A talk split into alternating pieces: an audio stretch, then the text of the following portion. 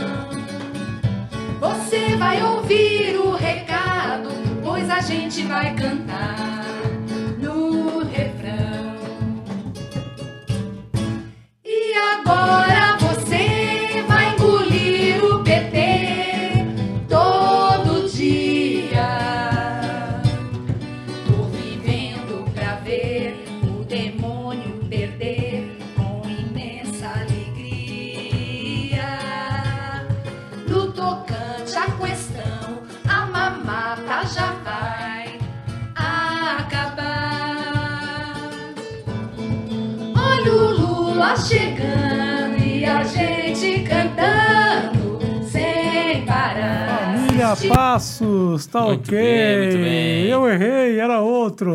Não era esse? Ai, trouxe o Kinder Ovo errado, pô. Não, mas já Volta aí, começou. produção. Volta no começo, que nós vamos Volta começar aí. de novo. Voltar. Baixo Cast, um debate em alto nível no país da baixa política. Baixo Cast. Com Fábio Silveira, Renata de Paula e Bruno Cardial. Voltar. Pô, Fábio Silveira, tá, tá muito chato essa semana. Eu te- É, então, pois é, cara, a gente se acostumou, né? A gente se viciou na loucura. Não, Do borbulhar de, a última, essa semana tu falou o quê? De sexta pra cá. de quando a gente gravou. Essa, da semana passada foi na Não, quarta, se- né? semana passada teve coisa interessante. Então, mas foi na quarta que a gente fez. Foi na quarta, foi na quarta. É, de quarta pra segunda. Pô, tá fraco. Já teve melhor esse cenário político aí. Tá Não, mais que- agitado. Teve coisa A que gente teve... vem de quatro anos agitados, praticamente. Não, peraí, não seja injusto. Teve É. o Patriota do Caminhão. Ah, pai. Alguém achou já o Patriota? O maior gerador de memes da internet nos últimos anos é o Patriota do Caminhão. Cara, e o cara, assim, de repente eu posso, eu quero crer que as pessoas eh, possam ali ter algum senso. Eu acho que o cara meio que se tocou assim, puta, cara, fui longe demais. Fudeu. Porque o G1 e o Metrópolis procuraram ele. É. Até nem lembro o nome do cara, mas dá pra achar aqui. E aí ele falou assim, não, já fui muito exposto, tal, não, não quero falar, e apagou todas as suas redes. Ah, ele sumiu. Pode ser, é, pode ser uma esperança. Aquele momento que o cara fez, porra, cara, o que, que eu tô fazendo? Aí o cara tá hipnotizado, né? Aí faz assim, ó. Não, mas não quer Ó, dizer. ó o barulho. Aí.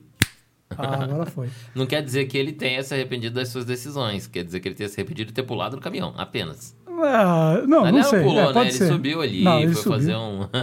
Eu vi um Cara. stand-up do, do, do Afonso Padilha falando. O que será que ele conversou antes com os caras? Que ele juntou todo mundo na frente lá. Aí veio o caminhãozinho e falou: Não, isso aí deixa comigo. Deixa comigo que eu seguro. Todo mundo fica aí. Esse aí é comigo, pode deixar. Foi lá tipo o Superman, tipo, sabe? Todo, Vou parar esse É, vou caminhão. parar esse caminhão. Subiu, abraçou o caminhão, cara do céu. E aí tem altos ângulos. O próprio caminhoneiro fez um vídeo dele por dentro, com aquela cara de derrota, assim, puta que agora. Ele olha pro lado, ele olha pro outro. E abraçadão. Então. Daniela Mercury agora fez. É, fe- Eu achei que havia no carnaval. Falei, é um carro elétrico do carnaval. Nem chegou o carnaval. eu tô tentando achar o Kinder Ovo certo A aqui. Daniela Mercury meteu o caminhãozão lá, tá como, como um trio elétrico, né? Eu falei, bom, vai ter, no carnaval vai ter fantasia, todo mundo Vai. Que carnaval? Não deu uma semana. Foi. Eu acho que esse tá no top, top 3, pelo menos, do, da- das, dos piores momentos da, da, da direita maluquete. É interior do estado de São Paulo, né? Ele tava na. Não, foi Caruaru. Foi Caruaru. Pernambuco, é. O cara acho Pô, que é então caiu num outro comerciante meme lá. que eu, que eu ouvi falar que era no interior de São Paulo, Não. nem sei de onde era. Mas que ele não andou muito, andou Aí- um- não foi nem um quilômetro e tal. Não, foi mais, foi mais. O cara, o cara andou com. Pe- Pelo que eu vi, foi o seguinte: cara subiu e tal, não, vou passar, vou passar, o cara não vai, grudou.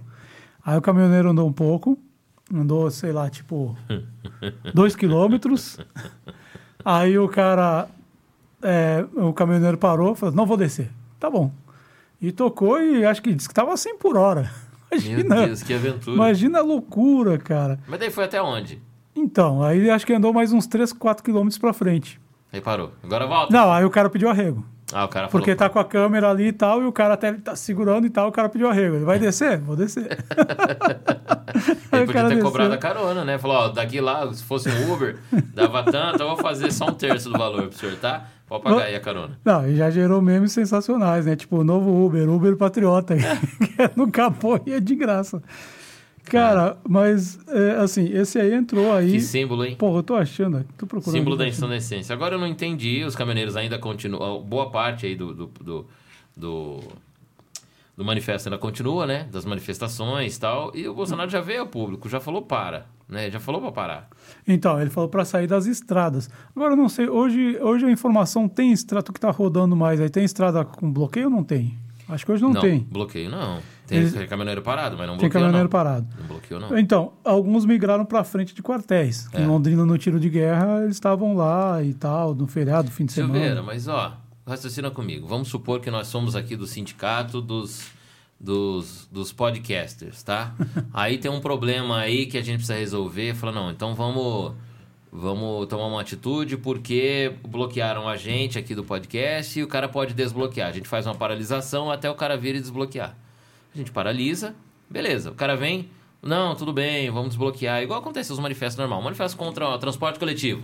Quero que o cara venha aqui negociar, para tudo. Aí o cara vem, negocia, libera, né? Tem começo, meio e fim. Esse aí dos, do, do tiro de guerra, quando é que acaba? Quando o Xandão falar que não valeu a eleição, é isso? Então, agora tem uma informação exclusiva aí. Diz que o TSE realmente falou que tem problema e resolveu remarcar a eleição. 2026. tá remarcada. Daqui quatro anos tem outra, foi remarcado. Então, na- Porque eu não entendi. Agora eles estão lá na frente de guerra. Eles vão ficar até É. um olhar pro outro e falar, ó, irmão, acabou, viu? Cansou. Cansou? E aí? Ca- Acabou? Acabou, gente? Acabou? Vambora? Vambora. Pega a bolsa e vai embora? É isso? É, então, agora nesse fim de semana começou a ter uma movimentação. Um, um argentino lá da extrema-direita fez uma transmissão. E aí começou com uma teoria mirabolante lá da, da, de fraude nas urnas. Porque teve em torno de, acho que foram 147 urnas, que ou deu 100% dos votos úteis para o Lula ou 100% dos votos úteis para o Bolsonaro. Teve mais urnas dessas 147, se não me engano. Teve umas cento e pouquinhas é, de com votos exclusivamente do Lula e umas, é, umas três ou quatro é, de 100% Bolsonaro. Né? Eu vi Nossa, o é Globo, bastante até. é, o Globo fez, o Globo fez essa, o jornal O Globo fez essa, esse levantamento. E aí o, o, o argumento dos caras é esse, é que como tem cento e não sei quantas urnas de 100% dos votos do Lula. Uma delas era, por exemplo, uma reserva indígena. Tu acha que indígena, vítima do Bolsonaro, indígenas e, e quilombolas. É, deu né, esse 300 tipo de e pouco. eu- É. Essa aí eu vi. Agora, quilombola, que foi chamado de arroba, É, né? Pro cara, acho que alguém vai votar no cara. improdutivo. Você né, a, mesma, a mesma coisa é, com relação aos indígenas que foram é, muito atacados nesse governo, né? Então, eu tinha lido sobre isso é, há pouco tempo, até busquei aqui. Tem, o TSE fez, desmentiu há pouco, fez um pronunciamento oficial sobre algumas fake news que giravam em torno disso, de 100% dos votos. O que aconteceu de fato, segundo o site, inclusive Brasil de Fato, é que em algumas sessões eleitorais 100% dos votos foram válidos ou para um ou para outro. A maioria das sessões com votação total para Lula é, tem ali- é, é- é de um povoado, de uma comunidade ou de uma aldeia, de um Sim. grupo, né, nesse, o que é justificável por É. conta das políticas favoráveis para esse grupo. E segundo os dados do TSE, que foram levantados aí recentemente, foram 147 sessões eleitorais com 100% de votos para algum dos candidatos. Sim. Né? É, 143 foi para Lula e Bolsonaro recebeu nas outras quatro apenas, mas também teve 100% Sim. de votos para eles. É, para ele. Então, somando, as urnas tiveram 16.500 votos válidos, que dá 0,01% da soma do eleitorado. Então, mesmo que ah, a que deu 100%, quebrou a urna, foi um problema, foi um erro de algoritmo, zera. Hackearam, apesar de ela não estar na internet. É, se qualquer hipótese se levantar de erro sobre essas urnas, são 16 mil votos. É, então- 16.500 praticamente. É, é, é, aí é que tá, né? E aí, aí já estão né, tão tentando algum discurso para falar, olha, realmente foi fraudado. Estão arrum- arrumando discurso. É, Estão tentando pra- achar discurso. justificar a fraude. É, né? essa foi, tem, né? mas não teve todo esse tamanho de, é, de, de, de repercussão né, que, que tinha anteriormente. Mas o fato é que, enfim, Mas agora estão aparecendo mais fake news, você, reparou? Porque como a galera tá lá manifestando, eles precisam alimentar aquela manifestação de alguma forma. Então estão se gerando mais fatos, ou suspeitas, ou fakes, né? Ou pós-verdades, inclusive, para poder passar para esse grupo. Não, continuem aí. Ó, saiu mais uma agora. Continuem aí, ó, agora é isso. Continuem aí, aconteceu tal coisa. Inclusive fakes, como eles próprios caíram. Né, os próprios manifestantes, que era aquela que o Alexandre de Moraes de, de, tinha declarado, que... Não, ele tinha sido preso, né? Não, tem, tem a versão do Alexandre de Moraes preso e tem a versão de que tinha uma comprovação da, das urnas fraudadas que dava 65% É. para o Bolsonaro. É. Não, ele ganhou no primeiro turno, aí todo mundo comemorou. E não era. Ah, o Alexandre Moraes foi preso, descobriram fraude, aí todo mundo comemorou. Também não era. Então tá saindo algum. pra tentar justificar. Mas eu, eu tô esperando só o final, pra ver como vai ser o fim dessa paralisação. Dessa- Como eles vão sair, de, o último a sair. Dessa O- temporada. Dessa, tempo, Dessa temporada, sair vai ter outras temporada. temporadas. Óbvio, né? Os direitos deles se manifestarem, tudo É. bem, vão se manifestar, mas O, enfim. o direito ali tem, a- tem uma certa limitação, a manifestação ok, agora os caras pararam de tentar um lockout para fechar. É, e aí não. eu acho que isso aí vai começar a chegar conta aí no em alguns CPFs, porque o Supremo pediu, é, o Supremo não, o TSE pediu os, é, a- todas as ocorrências lavradas pela Polícia Rodoviária Federal. E por, por gente parada nos acostamentos. Então, E quem foi que- autuado. é, isso que a Polícia Rodoviária Federal fez super vista grossa, tá? Jogou, amaciou os caras, mas mesmo assim aí tu já tem ali um CPF. Fora que aquela questão, é, na verdade tem, tem empresas, né? Tem empresários também por trás, né? É, na e verdade. aí de- lockout é crime e aí vai, vai- chegar nesses caras. Eu acho que é assim que debela. Na maioria dessas paralisações não é o caminhoneiro, Sim, funcionário. Né? Nem o, o freteiro, o fretista, nem o, Ah. o caminhoneiro autônomo, não é. É empresa, grandes empresas, que tem uma frota. Silveira, pega o caminhão e vai lá, você agora. Não, mas vou ficar lá. Vai lá, faz parte. Ou então, Silveira está no caminho, para lá, viu? Não passa de lá. Então, as empresas se organizam para parar os seus próprios caminhões, deixa os motoristas lá. E o meu sonho de infância era ser caminhoneiro. Aí. Então eu estou lá por causa do estar lá agora, hein, por causa do seriado Carga Pesada. Eu sou lá funcionário da empresa e falo assim: é, vai lá, fica lá, tá, tá, tá aí tal. Será quem? O Pedro ou o Bino? Cara, eu acho que eu era o Pedro, que o Bino só se ferrava. Era- Mas eu era o- tinha, era o- eu tinha uma, O Fagundes. eu tinha uma, uma carreta de, de plástico que era tipo aquelas carretas de, de, de é, carreta de, de combustível, né? Aham. Enchia de água ali, A tanque. botava um- uma cordinha nela e saia puxando. Brincando. Tipo, e eu tive uma carreta no também. meu eu tinha uma imaginário eu estava rodando o país inteiro. Eu tive uma carreta baú de madeira, que quando eu era criança era famosa, era uma grandona, do tamanho dessa mesa aqui de madeira. Um baúzão quadradão, assim, era difícil, não dá nem pra carregar em algum lugar. Sabe quando a criança leva o carrinho? Ô, pai, vamos sair, vamos levar o carrinho. Ela- Aquela não dava, brincava só em casa. Era enorme também, tive o sonho A minha era de plástico, eu botava água lá dentro. Mas enfim, é um, é um, é um lockout, né? uma tentativa de É, lockout, então é isso sério aí isso. também é, deve... Sério, porque influencia em todo o setor produtivo, né, cara? É. Não tem como. Vai, vai chegar essa conta no bolso. E outra, o, inter... o, o grande problema da influência do setor produtivo é que não fica ali o prejuízo. Sim. O prejuízo vem para o nosso bolso, é, lógico, né? O certeza. dono do mercado não vai pagar caro na mercadoria e absorver isso. Ele vai repassar na gôndola, né? O, o dono do posto de combustível vai repassar. O, o- enfim, todo mundo que compra ou vende para... Que, que, que depende de, de materiais que são transportados por caminhão vai repassar esse valor. Então a gente vai pagar no final, com sim, certeza. sim. Não, e enfim, é- é a situação aí deu uma, deu uma, deu uma, vamos dizer, deu uma baixada, né? Até o, o Bolsonaro na quarta-feira, se não me engano, passada, né? Que ele chegou e quando ele pediu efetivamente para as pessoas saírem da, das pistas, né? Ele ele foi com uma estética de Zelensky, né? o Zé Mané imitando o Zelensky. e ele foi uma camiseta, tal, não sei o que, ele tava com uma cara bem, bem abatida e tal. Tá bem pianinho, né? De boa. É, agora dizem que isso é apito para cachorro, né? Ele, aquela estética Zelensky, tem a questão que desde o começo, né? a Sarah- desde o tempo da Sara Inverno lá, a Sarah Winter, que se arrependeu e tal, e acho que foi morar no México, acho que casou com um mexicano, sei lá, está fora do Brasil. Ela foi a primeira, a primeira desses, desses radicais a ser abandonado pelo, pelo Bolsonaro, né?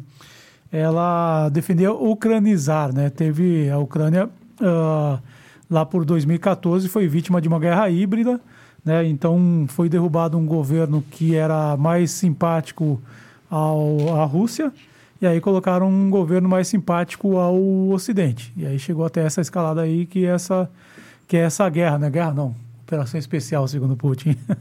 Operação especial para acabar. Mas, enfim, ele deu essa. Ele fez essa declaração, né? É, agora uma coisa que a esquerda sabe fazer muito bem é movimento de rua, né? Movimento social e atividades de protesto. Porque se organiza, né, Fábio? A direita não sabe fazer. Porque Então. o princípio do protesto, o princípio da atividade que é que o líder convoque ou o líder apoie. Sim. Aí o protesto tem sentido, porque se o líder não está sabendo do protesto, aí se reúne toda a base, infla a base, organiza e vai e protesta. Aí o líder chega e fala: gente, sai fora. Sai fora, não é para fazer isso não. Sai daí. E aí a base um olha para o outro e fala: e agora? Né? A esquerda, pelo menos, é organizada nesse sentido. Nunca di- é discrepante o diálogo da liderança e da base. A liderança vai segurando, vai segurando, porque boa parte, como eu falei, do, do responsável pelo resultado final do protesto, conseguindo ou não, mas pelo menos a negociação, é a liderança que faz. Né? Então o líder vai lá e fala: fiquem aí, que eu vou negociar e já volto. Aí ele vai negociar, negocia e volta à base. Não deu certo a negociação, mas eu resolvi que nós vamos abrir mão por X motivo. Todo mundo vai embora. Aí finaliza. Ou então fala, não deu certo, continuem. Aí continua. Agora o líder está desconectado da base. Ele acordou, foi gravar um vídeo e falou, gente, pode sair, não é isso não, sai fora. Não vão... Aí ele até usou esse termo, não vamos fazer igual a esquerda. Trampa, é rodovia e tal, sai daí. E aí a galera olhou pra cara do outro e falou, ih, deu ruim. O cara não tava com o mesmo, o mesmo pensamento da gente, não. Então, mas, mas é, é, uma das discussões que se tem aí é de que a esquerda perdeu o monopólio da rua, né?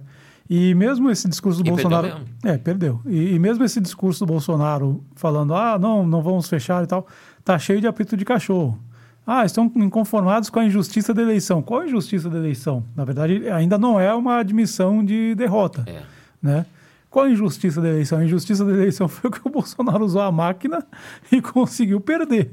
Essa, Conseguiu perder. essa nunca teve assim, uma cara- eleição tão suja quanto essa. Talvez ele nunca tenha perdido na carreira política Ele, dele. não, talvez não, ele nunca perdeu. Ele nunca perdeu nunca na perdeu carreira política eleição. dele. E a história política, agora vamos olhar assim, independente de, de situações, a história de um político, mesmo como Bolsonaro, ele sairia, na minha concepção, analisando politicamente, muito mais fortalecido ao aceitar a derrota, a base aceitar a derrota, mas só que é o seguinte, vou ficar no pé, porque tem maioria no Congresso e maioria no Senado. Fazer uma oposição forte, consistente, aceitando a derrota e falando próximos quatro anos eu tô aqui de volta e aí você vai me pagar. E aí veio para cima com né, contundência. Agora ele ficar nesse lance, não sei, se, não sei se me arrependo, com vergonha do arrependimento, vergonha da derrota, é extremamente pior. É que ele está negociando algumas coisas, né? Ele está tentando negociar, já, já conseguiu, pelo que se diz aí, o, o PL, né? Que é o partido que ele se filiou. Ele vai ficar como presidente honorário, vai ganhar um salário, vai ganhar uma casa salário alugada. já vai ganhar, ganhar de, de ex-presidente, 40 Ah, pau por mês. ex-presidente, ex-deputado, ex-militar, tudo isso aí ele já, já tem. É, mas mas ainda não- o PL vai dar um salário para ele como, como é, presidente honorário e pagar o aluguel de uma casa. Ó, vai pra sair ele. onde esse dinheiro? Fundo partidário, sair do nosso bolso. Mas Fundo- o, mas o PL não pega partidário. fundo partidário todo ano. Não, fundo partidário tem todo ano. O que, o que não tem todo ano é fundo eleitoral. Fundo é, partidário, desde verdade. antes do, do financiamento ser só público, já tinha. Então, com a grana, nós vamos pagar. Pô, vai, mas nós vai- vamos pagar este vagabundo mais uma vez. Mais uma vez. Que nós pagamos o salário dele, várias aposentadorias dele. Vai vencer o partido, o fundo partidário, eles iam usar para se recompor, recompor aí das eleições. É, é é então. para isso que o partido usa o dinheiro, para se estruturar, Sim, se manifestar, se capilarizar e tal. Vai gastar o dinheiro com ele. Mas tem alguns, dire- alguns dirigentes é, profissionalizados que se chamam, né? Que eles chamam. Por exemplo, eu lembro que o Moro, quando ele veio para o Podemos, ele recebia um salário do Podemos, né? Tinha uma verba, meteu a faca nas, nas costas dos caras. Todos eles, acho que o, o- Não sei quem dentro do PT, porque a presidente hoje é deputada, é, mas enfim. É, os donos do partido, alguns os caciques, alguns ganham. dirigentes, é, É. alguns dirigentes, por- possível que não tenham mandato. também, né? Tem partido que montam suas fundações e tal, É. né? E aí conseguem tirar É, eu não sei da- dessa ajudar. grana aí quanto que vai para a fundação, se vai uma parte para a fundação. Eu já não, eu já não sei como é que funciona uma estrutura partidária lá de cima. Aí já só estando dentro para saber como funciona. É, quase todos, né? Raros partidos que não têm, mas quase, muitos partidos têm fundações, né? Eles É. pegam uma ideologia do partido, um ícone do partido, dão um nome e faz a fundação é a ordem catequética do partido, né? Teoricamente eles têm que ter, né? Eles têm, tem alguns até que tem pro forma. Exato, é, tem. E aí trabalham lá, por exemplo, nós estamos aqui, o Partido do Baixo Cast. Aí o Fábio Silveira é o professor oficial do partido que vai doutrinar toda a nossa base. Então aí, é, independente de ser presidente do partido ou não, você, cada palestra que for fazer, a fundação te remunera, e aí a fundação pode fazer arrecadação de recurso, mas para manter essa capilaridade de, de cultura mesmo do próprio do partido, né? Então, alguns partidos, o PL não tem fundação. O PL não tem? Deve ter, porque eu acho que é da lei ter. Não sei, bom, não sei, não sei, não sei mesmo. Mas enfim, ele vai receber então. Bruno, esse papo teu tá qualquer coisa. O que, que é isso? Aliás, a gente não falou ainda da. Bom, Renata não tá aqui, né? Pô, Vicentão, vocês repararam, gente. Desculpa, a gente não falou no começo, é verdade. Vicentão está Vicentão dodói, exigiu né? atenção de novo. O Vicentão tá concorrendo com a gente. Acho que a gente vai ter que trazer ele pro Basquete. Tem que trazer o Vicentão. Porque né? daí ele não concorre mais, ele tem ciúme da gente. Diz, que, diz que o Vicentão é um baita comentarista político. Então, eu tô achando que a vaga agora é dele. Vai ficar aqui do meu lado, aqui, ó. Nessa cadeira aqui, de frente pra mamãe. Porque ele, ele concorre. Quando a gente traz Renata, ele fica com ciúme. Na outra semana ele não deixa ela vir. Exatamente. Renata. Mas vamos voltar para um assunto. O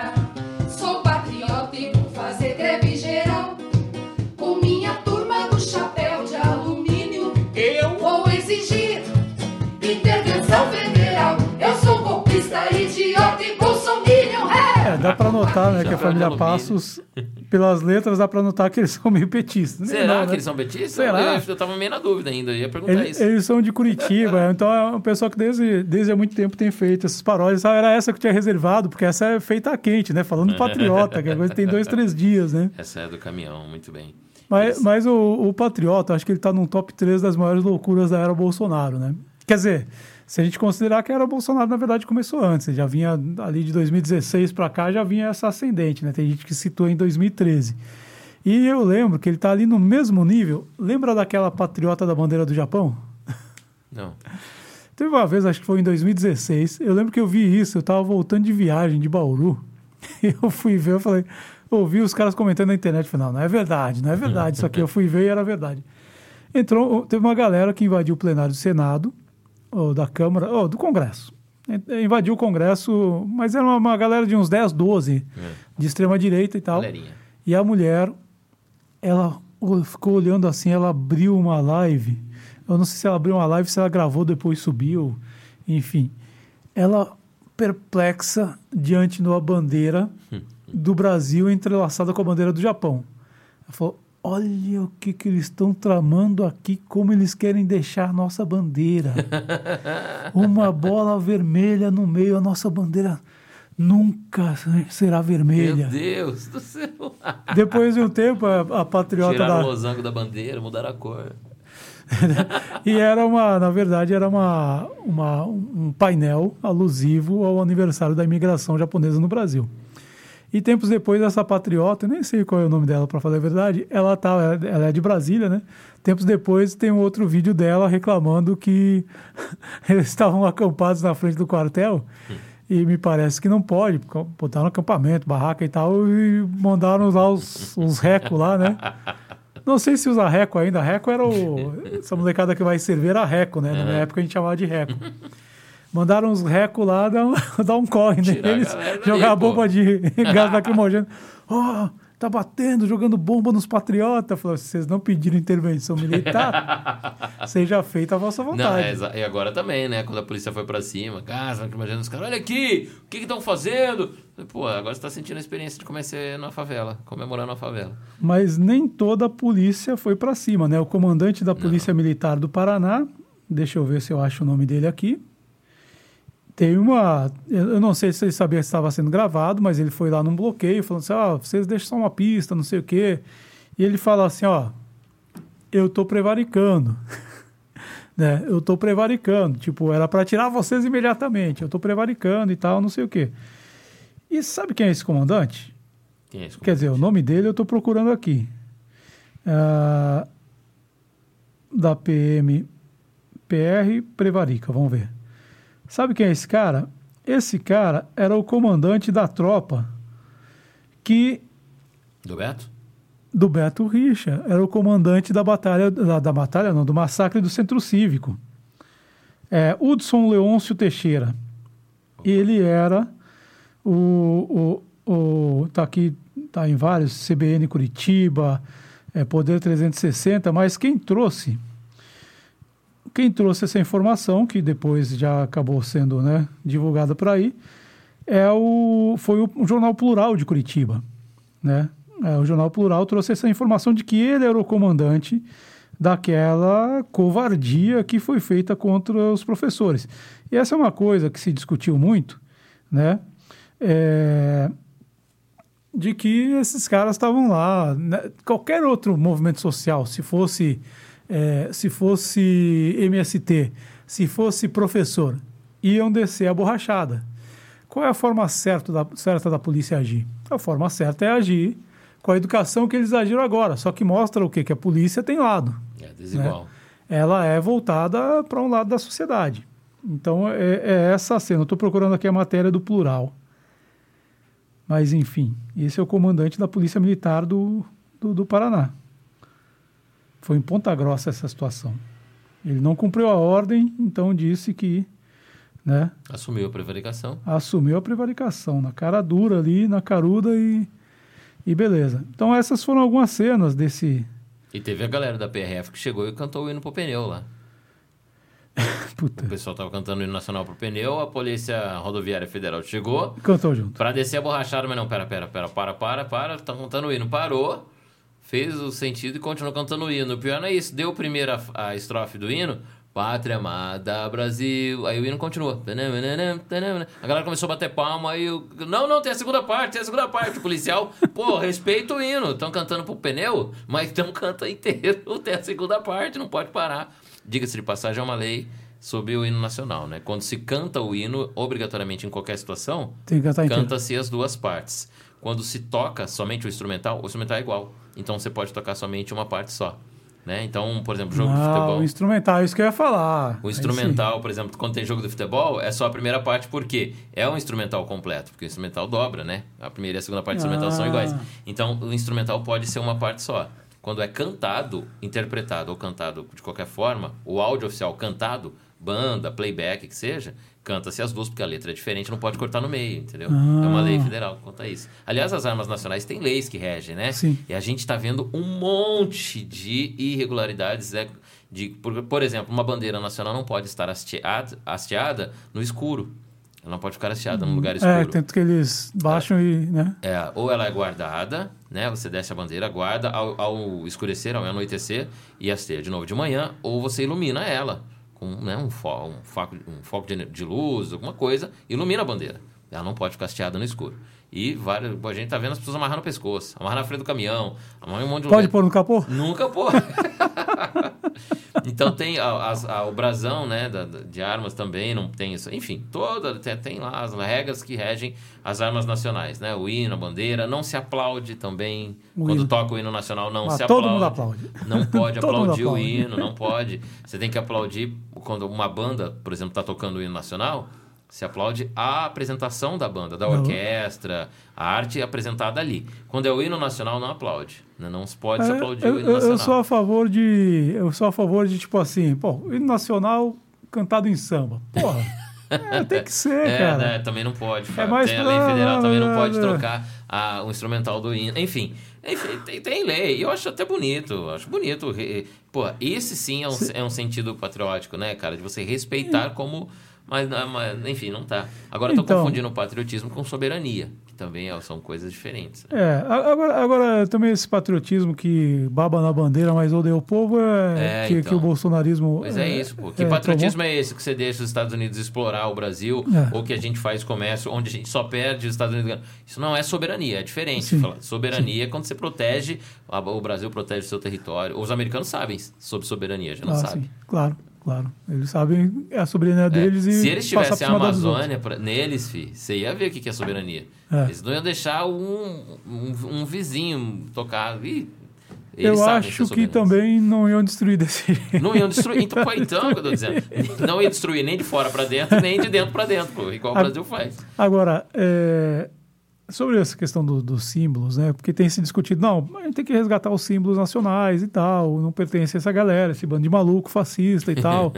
Enfim, eles pertencem é, à sociedade. Mas, é, assim, a questão do, do hino, a gente nunca teve, na verdade, acho que vale o quadro do Pedro Américo, né? Tá chegando, a gente falou da independência um tempo atrás, É. aquele quadro do Pedro Américo, que é a cena central, obviamente glamorizada, né? Gourmetizada. Tá lá a galera, lá no centro dos acontecimentos, e tá o trabalhador ali olhando e fala, que, que porra é essa que tá acontecendo? Então, como tudo no Brasil sempre foi, sempre foi de cima para baixo, né? A gente construiu um Estado, mas a, a gente não... é, a gente tem dificuldade de se consolidar enquanto nação, então fica difícil de, de se ter uma naturalidade para lidar com esses, é, é, com esses símbolos. Né? E tem questões mais complexas, né? Porque, enfim, a pátria, qual que é a pátria? Qual que é a nação? Né? Quem que é hegemônico nessa nação? Enfim, tem outras questões É. aí, mas não tem realmente o, o hino. Ele nunca esteve na boca do povo, que eu não vou chamar esses doidinhos de povo, né? São uns doidos que precisam- de, precisam de uma intervenção psiquiátrica e tal, né? Uns extremistas e tal. Ele não se popularizou. Agora, É. por exemplo, tu vai no Rio Grande do Sul ou em Pernambuco, a bandeira é uso comum. E aí não tá só hasteada, é o cara que vai pro estádio com a bandeira né, amarrada como capa, como estão usando agora né, alguns desses manifestantes bolso- bolsonaristas. Só que é do Estado. É do Estado. Né? O, o hino é, tem um hábito que até as pessoas reclamam e tal, tem o hábito da torcida do Grêmio de cantar o hino rio-grandense em cima do hino nacional. Ah, é? É, é, é cantado o hino rio-grandense em cima do hino nacional. Mas o hino rio-grandense é uma coisa que as pessoas conhecem. É, e, e nisso o Rio Grande do Sul é muito parecido com Pernambuco. Não conheço a realidade de Pernambuco, não posso dizer como é, como é lá. Imagino que as pessoas saibam cantar o hino, mas tem, um, um- tem esse bairrismo. Mas uma coisa que, vamos dizer assim, vem da sociedade, ela não vem de cima para baixo. Eu que fui criança na, na ditadura militar, a gente era obrigado lá, ah, vamos, agora estamos tendo civismo. Chegava lá, todo mundo no pátio do colégio, uma vez por semana, esticava o braço, né, para dar o distanciamento certo e tal, não sei o quê.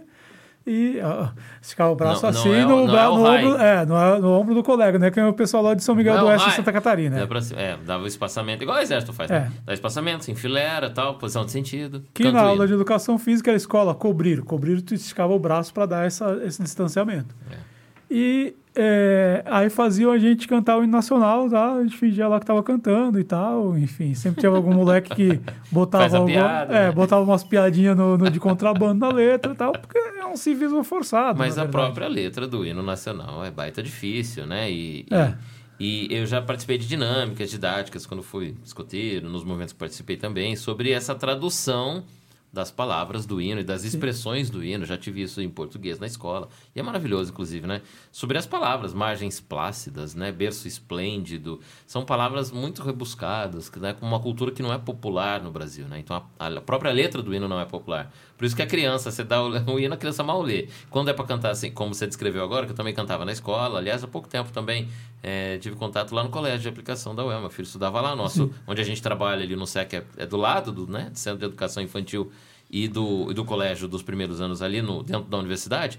E o colégio de aplicação tem. Ao entrar, todos eles cantam o hino de, do Paraná e do Brasil, né? E, inclusive, o do Paraná lembro muito por conta de ouvi-lo toda manhã ali no, do lado do colégio de aplicação. E, e, é importante, nas partidas de futebol do campeonato estaduais também, toca o Brasil e do, e do, do, do, do estado, no caso aqui no Paraná.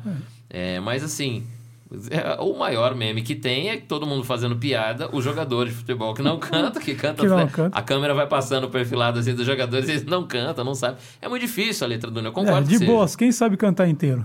É, é muito difícil. Eu, eu confesso que, ó, eu cantei, eu, eu, sei cantar ele inteiro por conta de, dessas dinâmicas. Por exemplo, é. quando eu fui escoteiro, o escoteiro não é militar, né? Mas ele tem boa parte da, da, das atividades ali, principalmente as de campo, que assemelham bastante aí, porque ele foi constituído por um ex-militar combatente da Segunda Guerra, né, o Baden-Powell. Então, tem muita atividade de civismo e tem muito sobre a letra do hino nacional, sim, né? Toda vez canta, toda vez canta, então vai fixando e aí, enfim, escola, participa de jogo didático para falar das palavras, daí você vai guardando, mas assim, é um trabalho insistente, é difícil fazer isso no, na cultura popular do Brasil. O nosso hino não é, realmente não é popular, nem tocar ele é, é. popular, até o arranjo dele é difícil, né? Eu, eu vi uma vez na TV, não lembro qual TV, mas aí botaram um cara, tipo, vamos traduzir o hino, né? Uhum. Traduzir o hino na, pra, pra quebrada. Então, ouviram do Ipiranga as margens plácidas. Puta, de um, de um povo heróico, o de, brado retumbante. De um povo heróico, o brado, brado retumbante. Aí o cara falou assim: ó, mandaram um salve ali das margens. Cara, que, que é isso? Quer dizer, se, se o povo não tiver essa compreensão do que seja, se não fizer, ah, fazem, fazem, os americanos adoram fazer como solo de guitarra lá. O nosso não dá, um, não dá um solo de guitarra, mas sambinha dá. É, dá poderia Sambinha ser. dá um ritminho de Olodum ali, pô. Então dá para fazer uma coisa para popularizar, mas na é. verdade é, é, que também é, acho que essa questão, até o livro que eu estou lendo, que vai ser minha indicação de hoje, né, um, é, é, um livro fazendo uma crítica ao projeto de nação dos militares. O projeto de nação dos militares é um projeto de nação sem povo. Né? Então, tipo assim, se lembra do, de tudo, mesmo do povo. Não, o povo é detalhe, né? Que quer o dinheiro, quer a estrutura, quer o Estado todo para nós. É, que, para que povo? Que é. povo? É, essa relação nossa aí de patriotismo precisa ser revista, né? Tudo bem ser patriota mas patriota com relação à nação, né? Ao povo brasileiro, não ao Brasil como território apenas e não ao Brasil como poder apenas também, poxa, porque o Brasil é um, é um continente na mão de poucos, né? E a gente não pode negociar esse continente porque dentro desse continente moram pessoas, existem pessoas, né? Regionalmente habita culturas, pessoas, linguagens, estilos. Vou te contar uma curiosidade, Fábio. Eu tive fim de semana numa formação para jovens é, dentro do clube que eu participo, eu participo do Rotary Club, e a gente trabalha com a juventude num encontro num fim de semana. E eu fiz parte da organização desse, desse encontro nesse final de semana com jovens, e aí foram cerca de 30 jovens, é um encontro sobre liderança. E aí, como o tema era diversidade e inclusão, eu fiz questão de levar dois indígenas para a gente poder bater um papo sobre diversidade. E aí, uma curiosidade dentro, dentro de tantas curiosidades, né? Foi o Marcelo, que é um Guarani, aqui da nossa região, ele é professor, foi professor e tal de, de ensino fundamental, e o Renato Criri, que é o cacique Caingangue, que cuida do Centro Cultural Indígena aqui em Londrina. Uma das curiosidades que foi perguntado para eles lá, é, o menino tava, um dos jovens ia fazer uma pergunta para o indígena, ele falou: Como é que vocês indígenas veem, não sei o que, fez a pergunta entre nós. É, ele ficou assim, não sabia como se referia a si mesmo pro índio, né? Pro indígena, no caso. E aí, como é que eu falo de mim? Nós brancos, ele falou, né? Aí eu falei, eu vou só cortar a sua pergunta. Daí eu perguntei pro Marcelo, que é uma pessoa super acessível. Marcelo, como é que vocês chamam a gente? É não indígena? É branco? É, é invasor? É. como é que vocês chamam a gente? Invasor seria mais adequado. Aí o Marcelo deu uma, uma ilustração muito boa, muito clara. Ele falou, ah, vocês são portugueses, né? Vocês são portugueses, porque a gente estava aqui no Brasil, nós somos indígenas, não é índio, é indígena, indígena, né? Porque é dos povos indígenas. Então nós somos chamados de indígenas e vocês devem se referir a nós como indígenas. Nós somos dos povos indígenas, estávamos aqui, né, de origem aqui do brasileiro e quem veio para cá os portugueses. Veio para cá, se multiplicaram, fizeram as suas gerações e são vocês. Então vocês são portugueses, nós somos indígenas. Eu falei, mas vocês falam? Eu falei, é, quando a gente conversa entre nós, vocês são portugueses. Então eles não chamam a gente de branco, porque realmente a gente não é branco, né? Tem uma Cara, diversidade. Então, isso, isso é uma coisa que é, não cabe. Pô, falar seu português. Eu não sou português, nem fudendo. É, então. Eu, tipo. Mas eu- eles, por mais que eles se miscigenaram, são É. indígenas ainda, certo? Sim. Então, eu, é, é, eu sou pardo, tenho sangue negro, tem sangue branco também. Tem, eu acho que se procurar bem, tem sangue indígena. Nunca não fazia, não fiz Provável, DNA é e bem tal. É provável. provável, porque da região onde eu sou, lá dos Sete Povos das Missões, é de onde eu sou, não, eu sou de Porto Alegre, né? Mas meu pai, a família do meu, meu pai nasceu em Canoas. Mas eles vêm lá de, de Sete Povos das Missões, certeza que tem indígena. Tem uma bisavó argentina. Então, Que mistura, hein?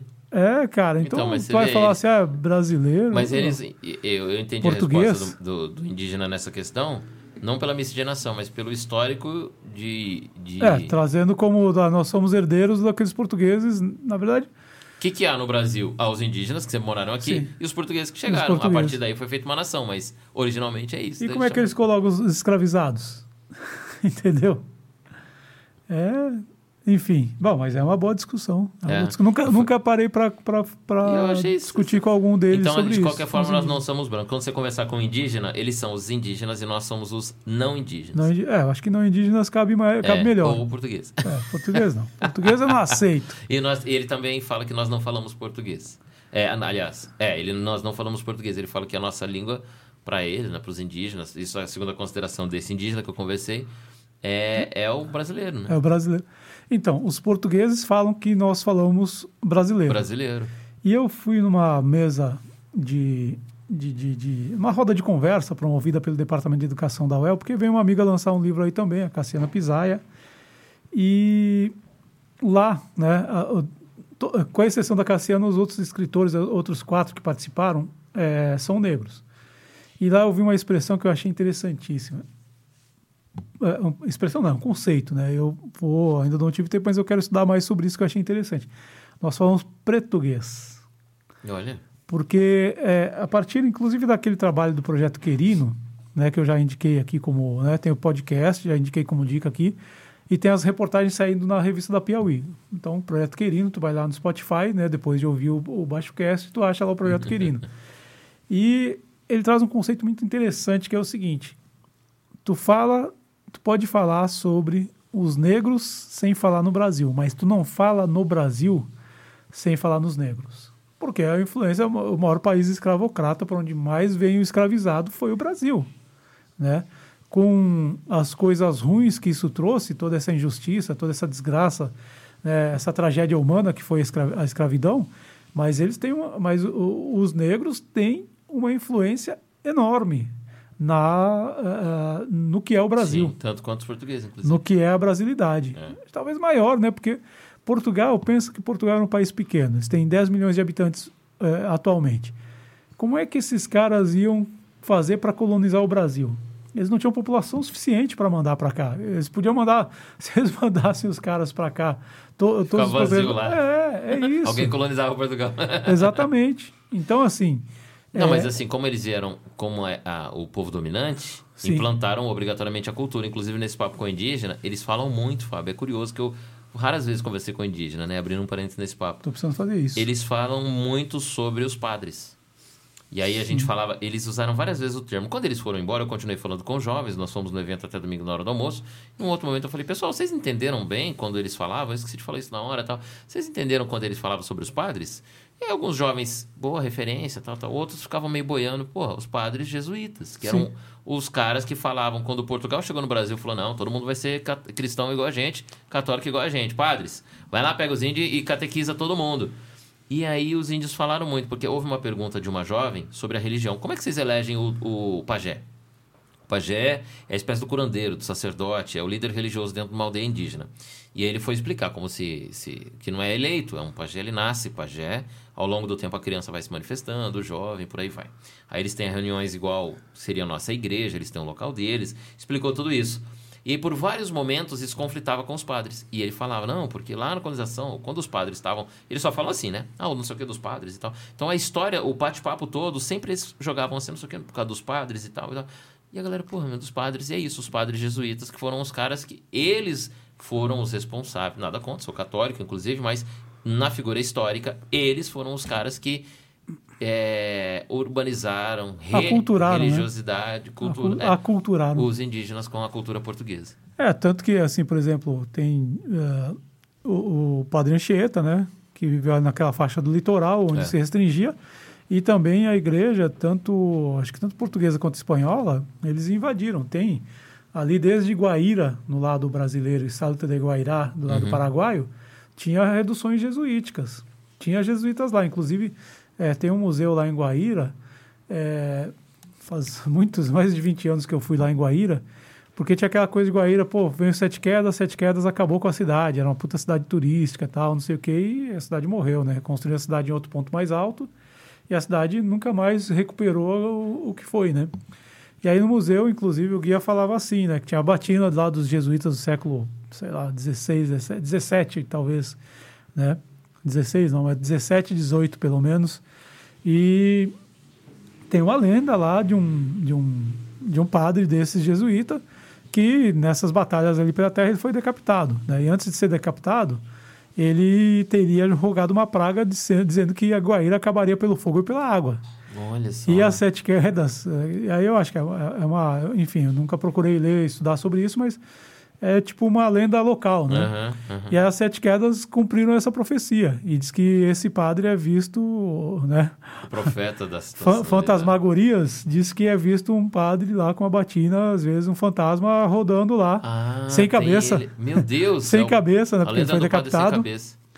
É, lá, pelas, lá pelas bandas ali próximo do, do, do local ali de, do parque, né? Acho que, é acho que tem um parque ali, perto do, De do Guaíra. local, é, perto do local onde está onde tá a inundação. Nossa, que louco isso. Tem essa história, então essa- tem essa presença dos jesuítas e até tem, tem historiadores que falam que a, a, a ideia, começando ali de Guaíra, Certa de Guairá, descendo tal, até o Rio Grande do Sul, e eles não conseguiram completar o trajeto, que era abrir um caminho para o litoral.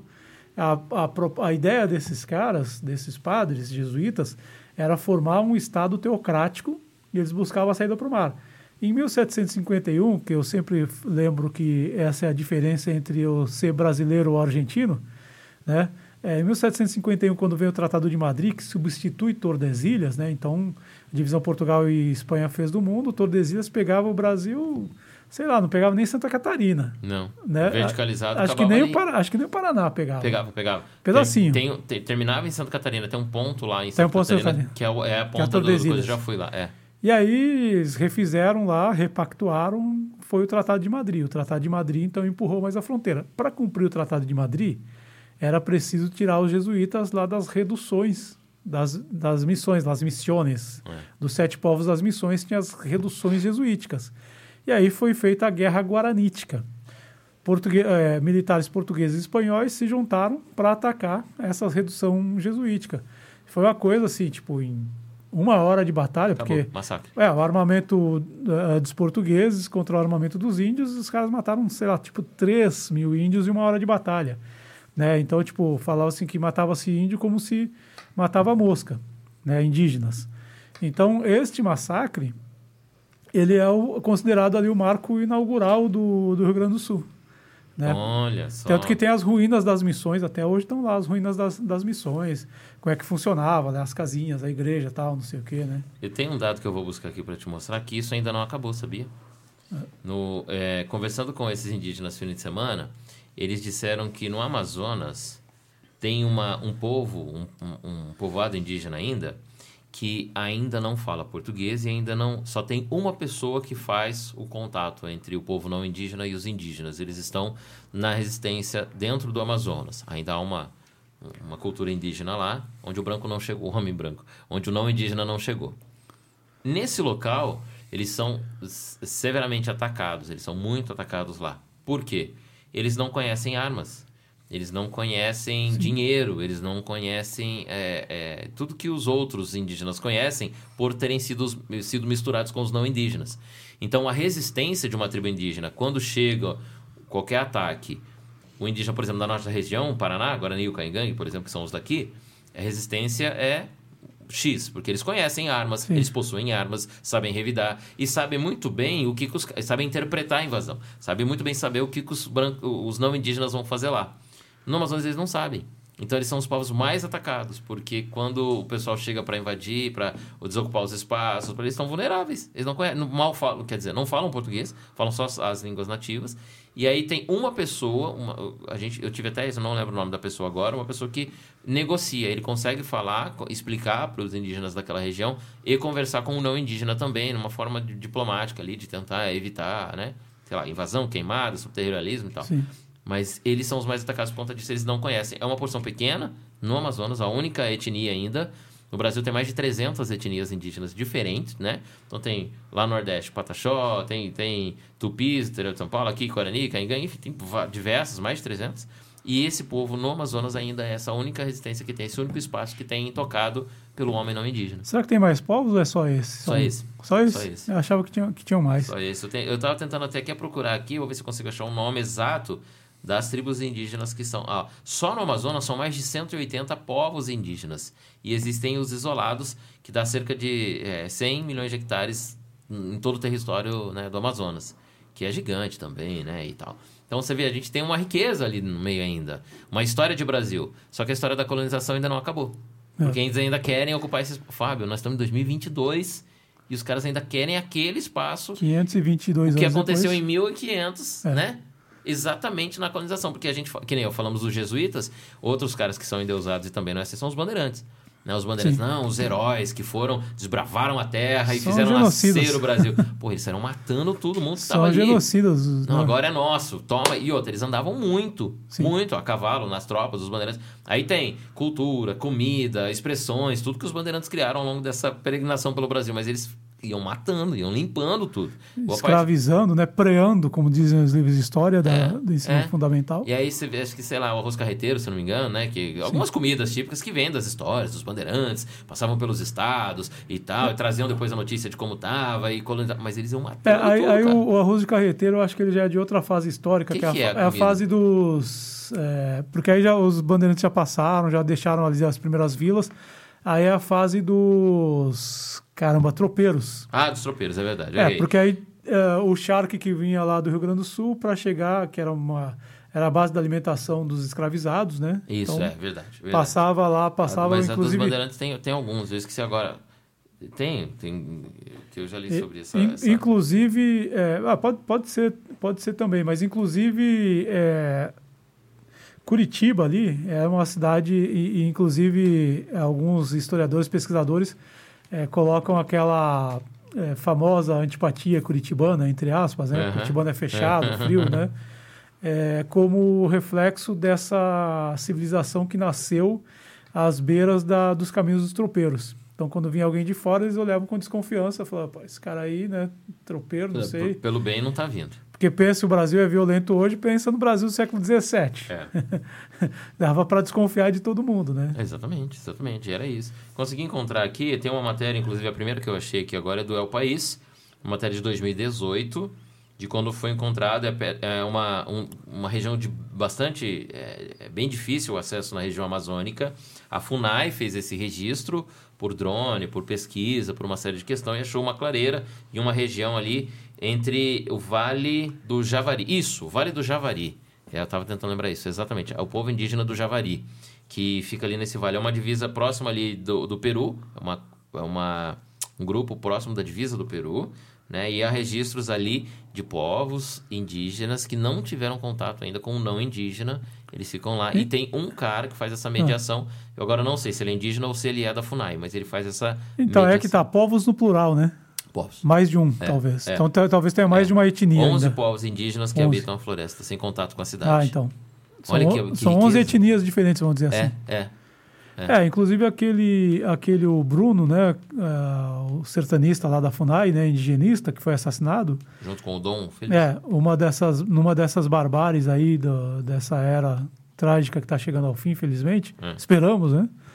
É, ele era um desses caras, po- possivelmente era um desses sertanistas que tinha contato, porque o cara inclusive falava algumas línguas É. indígenas, né? Tem um vídeo dele cantando É. a música do uma, uma música num idioma é, é, de um, de um povo etnia, de uma né? etnia indígena. E você vê como. Olha, olha, o Brasil não se conhece ainda, Fábio.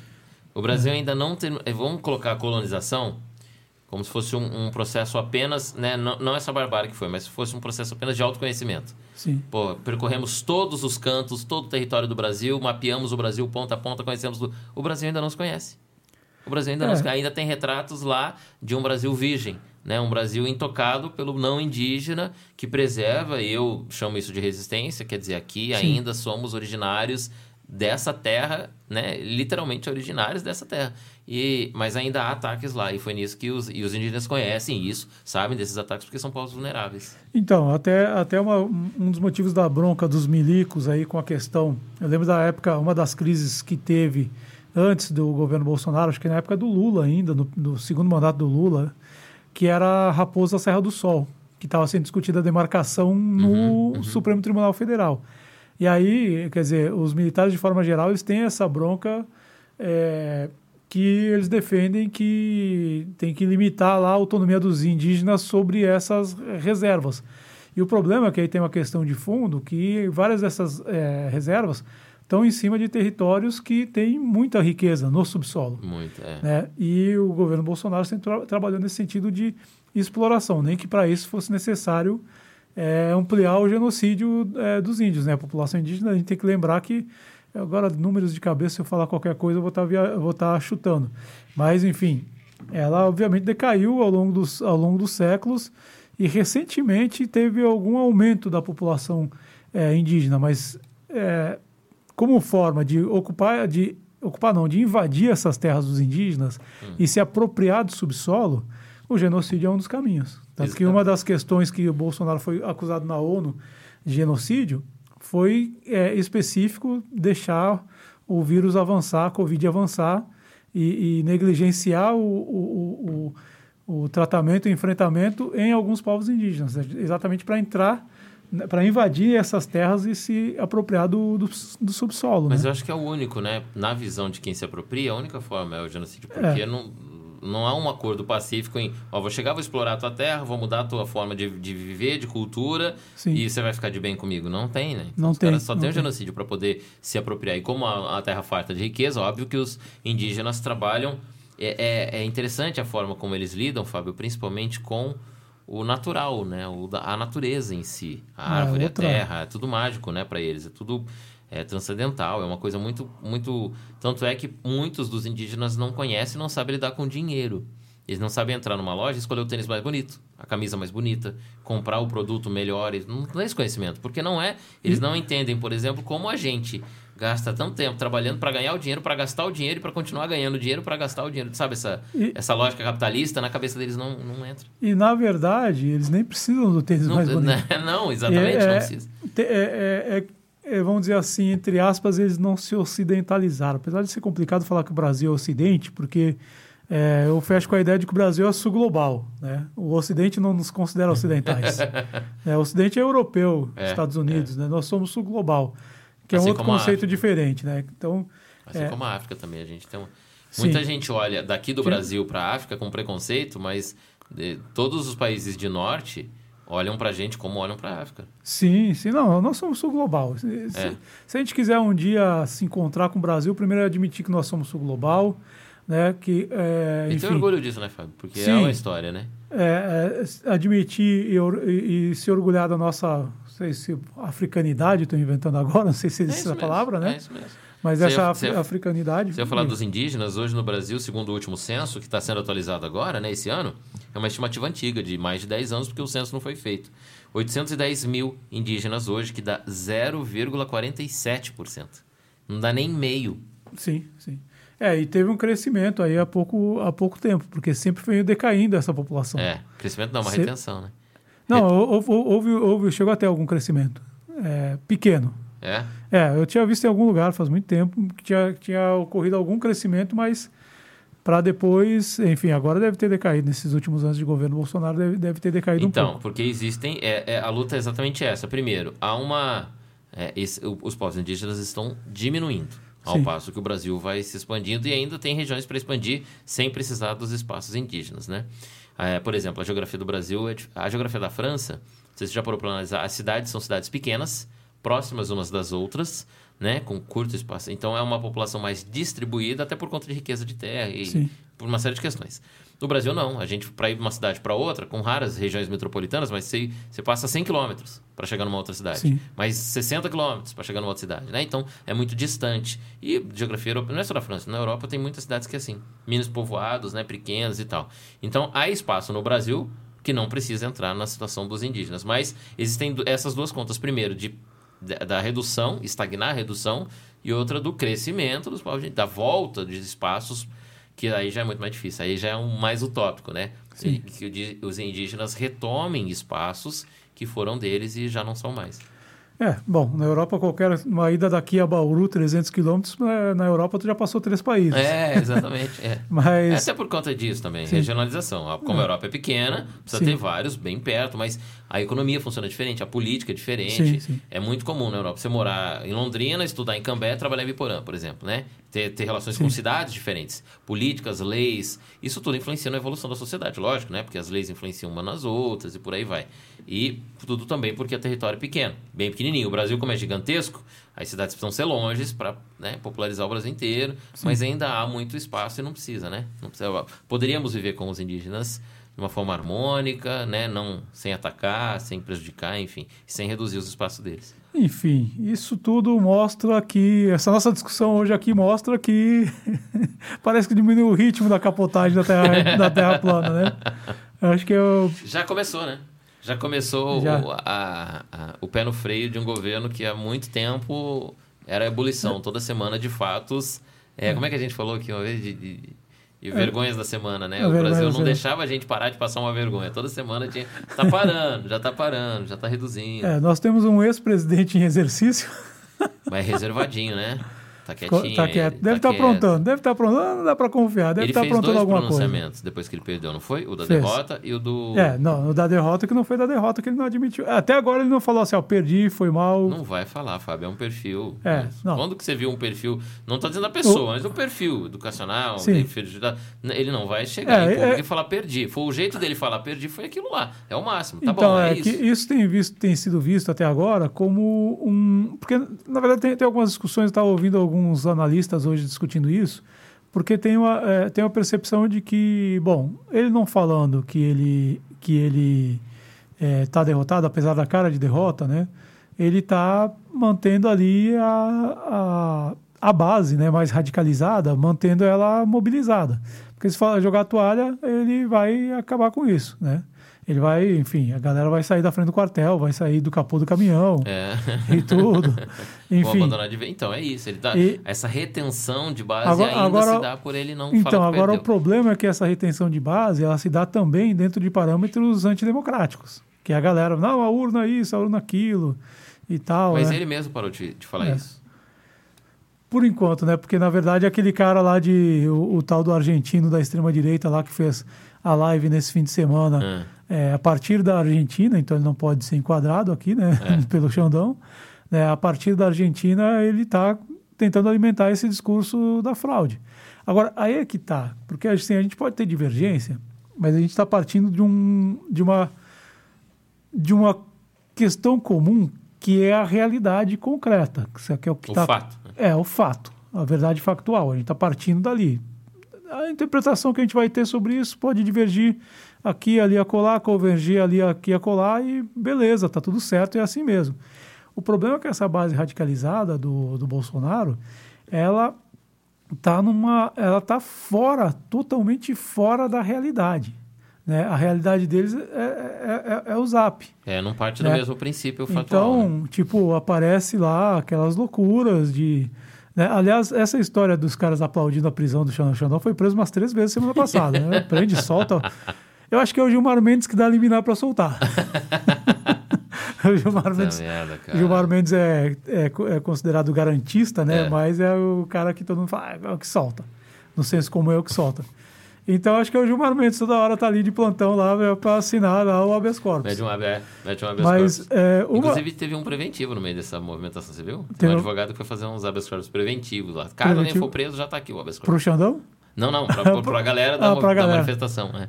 Mas, mas ele conseguiu o preventivo? Não, não, não foram presos, né? A galera não foi Ah, tá. presa. É, mas- não. Essa galera. É, tipo, é, faz parte da fauna, né? Pode ser crime ambiental prender eles.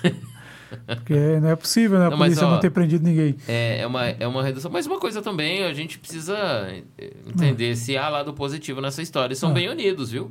Se organizam São. bem, levaram.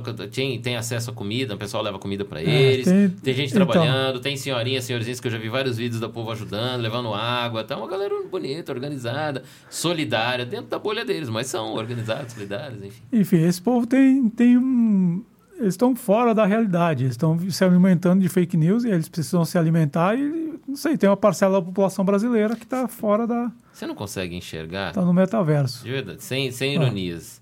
Um real, talvez a forma, Fábio, de chegar uma informação, de chegar da cultura, enfim, seja deturpada, mas você não consegue enxergar um real, é, um, um real desejo de cidadania dentro Não, não, desse... isso, isso, isso tudo bem. Eu acho que acho- não de cidadania, mas de pertencimento, talvez.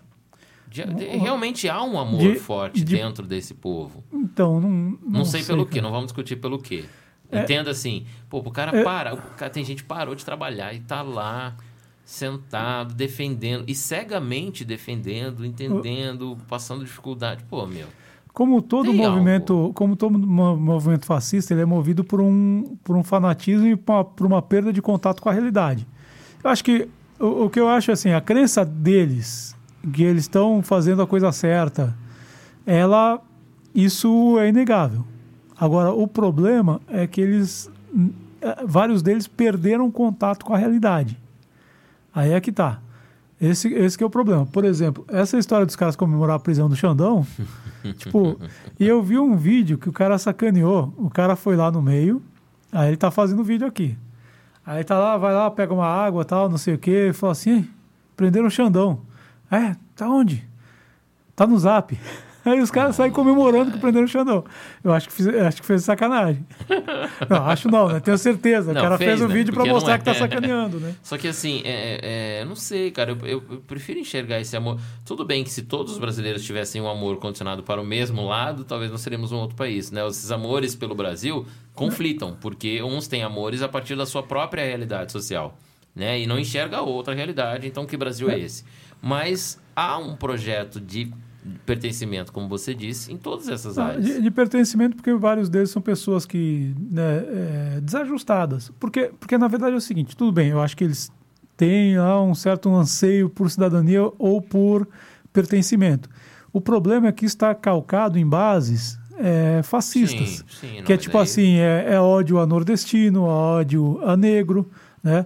O que a gente viu semana passada. Separado do Nordeste. né? É, o que, o que a gente viu semana passada de ataques a nordestinos, é, uma, uma menina numa escola, e, é- e- e esse, é um, esse é um problema sério dessas bolhas.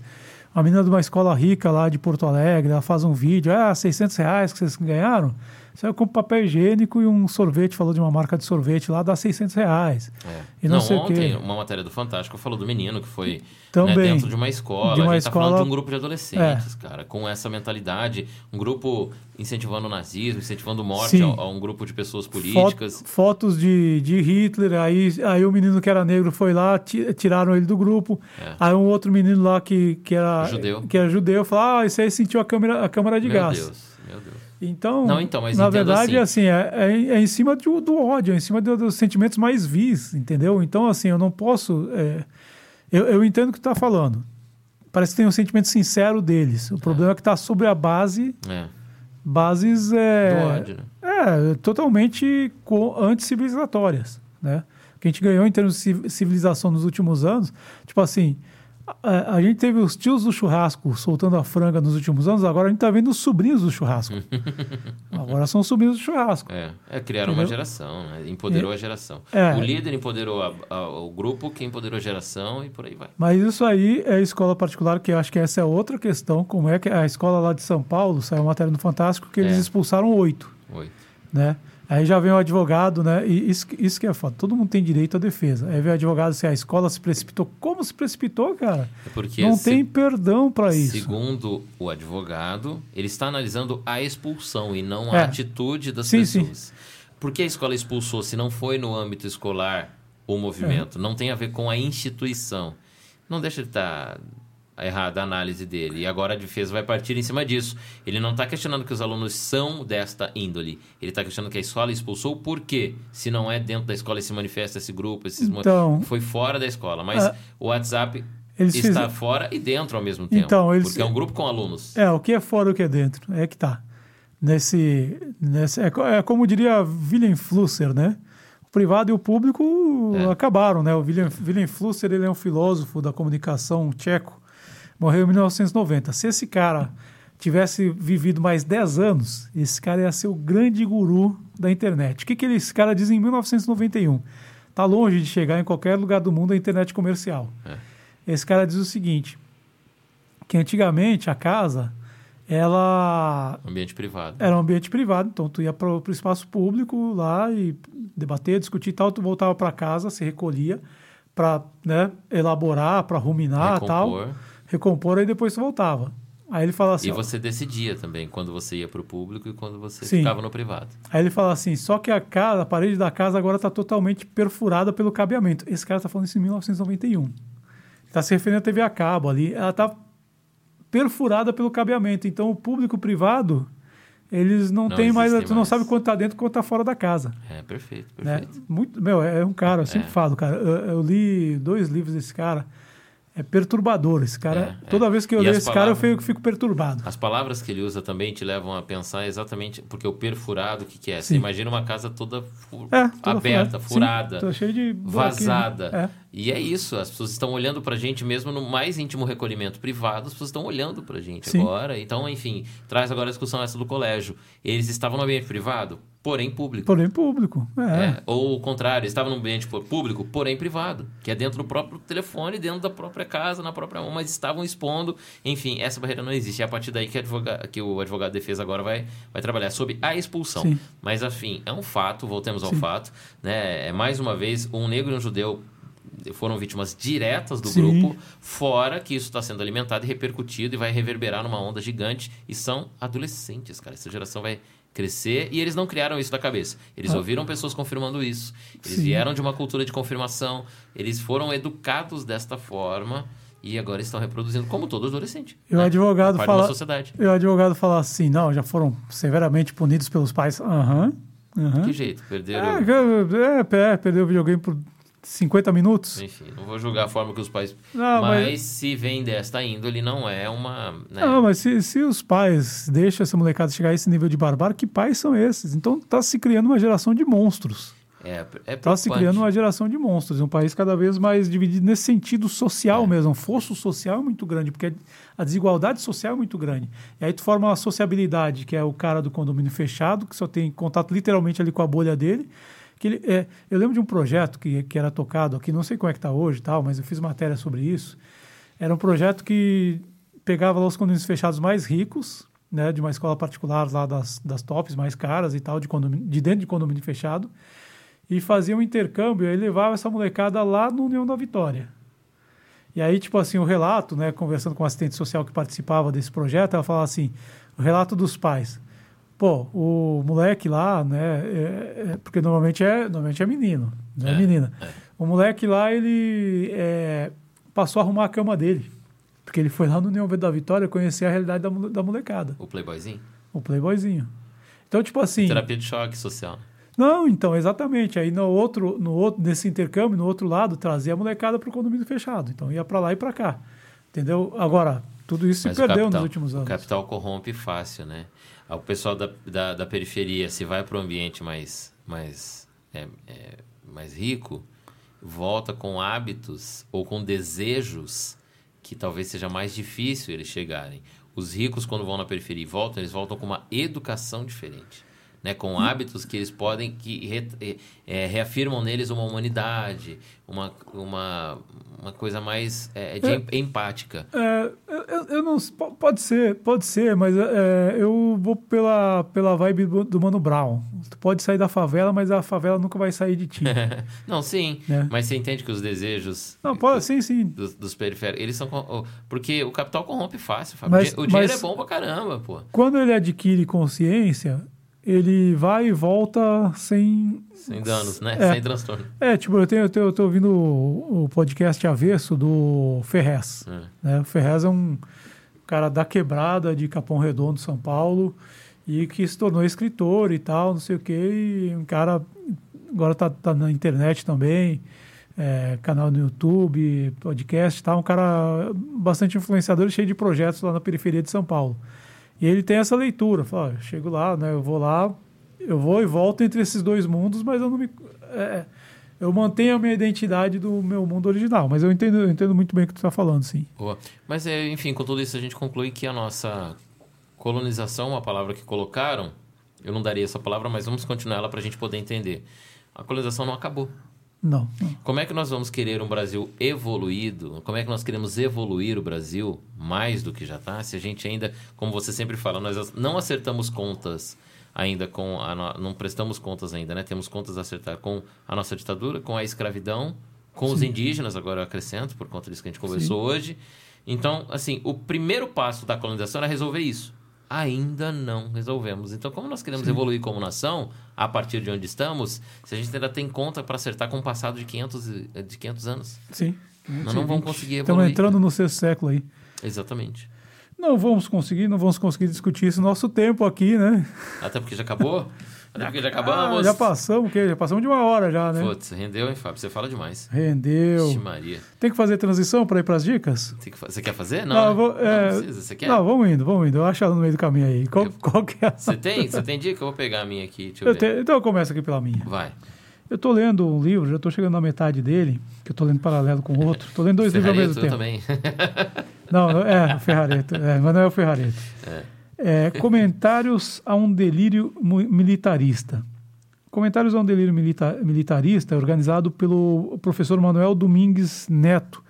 Ele é organizador desse livro, tem 40 pessoas escrevendo é, textos, artigos curtos, analisando os- os vários aspectos do projeto de nação. Aquele projeto de nação foi que foi apresentado pelo Instituto Sagres e Instituto Vilas Boas como um projeto dos militares, né? Eles tentaram descolar dos militares, mas é projeto dos militares para o Brasil. Qual que é o projeto dos militares para o Brasil? Eles apontam é, projeto de nação Brasil em 2035. Então eles apontam é, cobrança no SUS a partir de 2025 por esses abastados que ganham mais de dois salários mínimos. A gente muito abusada, folgada, ganha mais dois salários mínimos que é saúde de graça. Eles é, propõem é, universidades pagas, né? É, cobrança de, de é, nas universidades que esse negócio pobre querer ir para a universidade, pensando o que da vida. E, enfim, propõe um Brasil, é, dentro da divisão mundial do trabalho, um país agroexportador né, e extrativista. Né? Então, é, na verdade, e, e, obviamente autoritário, né? na época que saiu esse projeto de nação, no primeiro semestre desse ano, eu olhava aquilo e falava assim, cara, projeto de nação, mas cadê o povo aqui, né? Porque a ideia de nação é, Não, de, é de população, é, é, é, é, não é de população, né? É Estado, né? Povo, território, né? Então, Estado e território interessa para eles o povo que se foda, né?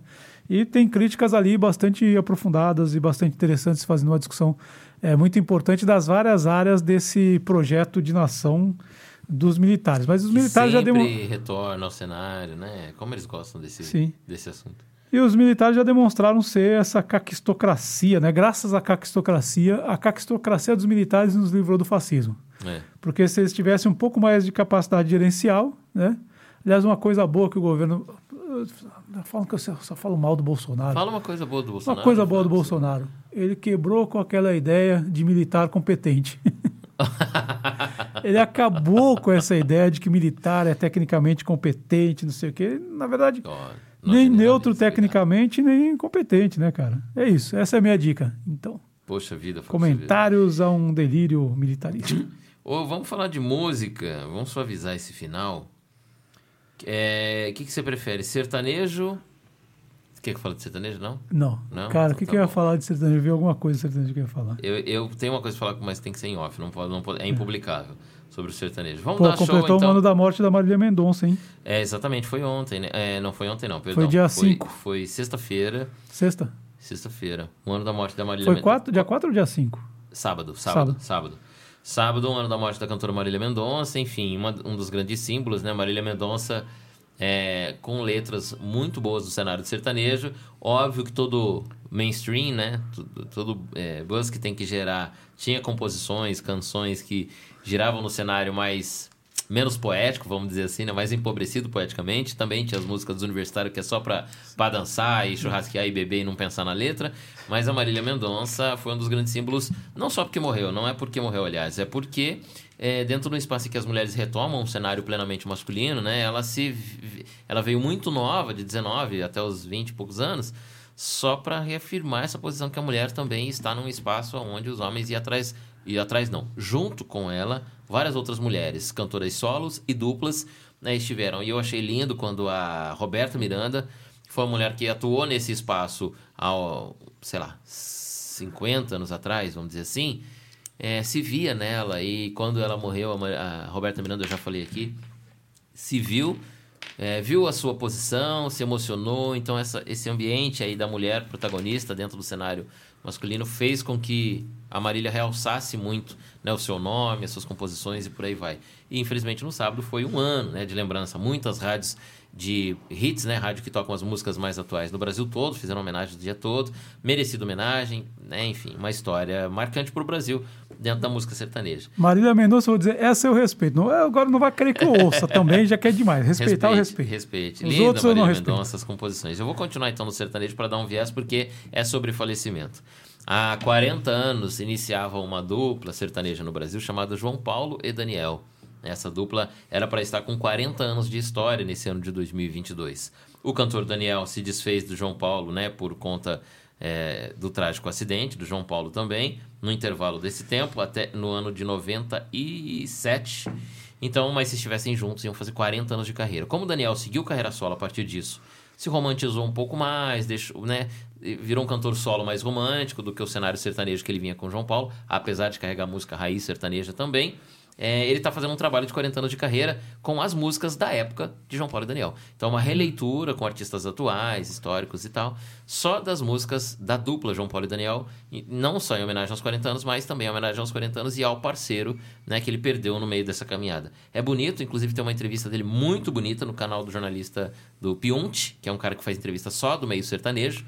Tem uma entrevista muito bonita em que ele fala sobre essa história, muito, muito bacana de ver por conta do, do- do- da relação de, de amizade entre os dois, né? De vida, luta por um ideal. Quando eles conseguem chegar numa parte muito boa de reconhecimento, um morre. Inevitavelmente o Daniel conseguiu muito mais coisas depois do falecimento do parceiro. E, poxa, podia estar junto, né? Então é uma história, é bem bonito. Então o Daniel agora está fazendo um trabalho aí é, de vários hits da época do João Paulo. Mas como você falou que não era para falar de sertanejo, eu já falei de dois falecimentos, inclusive Paulinho da Viola, um grande mestre da música, um grande mestre do. Poxa, Paulinho da Viola, incrível, está completando 80 anos agora, né? É, também nessa semana, uma semana depois desse um ano da morte da Marília Mendonça, para quem ouvir depois da gente aí. Então, é, tem show especial, né, no- pelo Brasil e também trabalhos. é, esse, esse show, principalmente, do Paulinho da Viola, que celebra, é dirigido por um dos grandes nomes da música, do teatro também do Brasil, Cláudio Botelho, e tá aí agora sendo uma. É, uma espécie de temporada, né, de aniversário do Paulinho da Viola. Não tem trabalho exclusivo de material publicado, né? Não gravou um CD especial aos seus 80 anos. Mas o mestre Paulinho da Viola tem riquíssimas obras e estão todas disponíveis hoje nas plataformas online. Então, é, ouçam Paulinho da Viola e celebrem os 80 anos desse grande mestre da música brasileira que fala, ele fala da música brasileira mesmo, né? Paulinho da Viola com, enfim, grandes sucessos aí na história, ganhou Grammy, ganhou, enfim, muitos títulos. É, é, é, é, dispensa apresentações, como se diz, o grande Paulinho da Viola. Então, vamos ouvir Paulinho da Viola e vamos celebrar esses 80 anos de uma música linda, mais uma vertente cultural do Brasil. Pois é, Paulinho da Viola, nossa, cara tem. É... Bom, cara fantástico, né? Podia sair essa agenda de shows aí especiais e Londrina, né, na agenda, mas É difícil. O máximo que vem os artistas assim foi pra Curitiba. Mas tudo bem. Vamos esperar sair. A lista ainda não saiu. E é, é, é, se sair também essa lista, a gente traz aqui, então, mas provavelmente não vai, não vai vir para Londrina, infelizmente. E é isso. E a gente fecha aqui essa, esta, esta, este episódio. Fala edição. Este episódio aqui, a gente se despede com o relicário do maravilha, hein?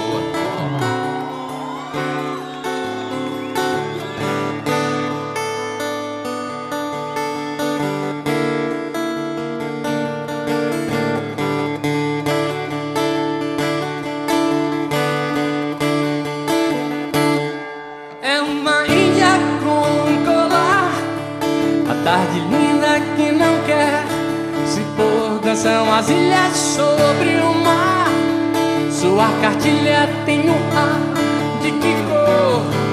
O que está acontecendo? O mundo está ao contrário e ninguém reparou. Baixo Cast. Um debate em alto nível no país da baixa política. O podcast do blog Baixo Clero. Baixo Cast, o seu podcast semanal sobre política, com Fábio Silveira, Renata de Paula e Bruno Cardial.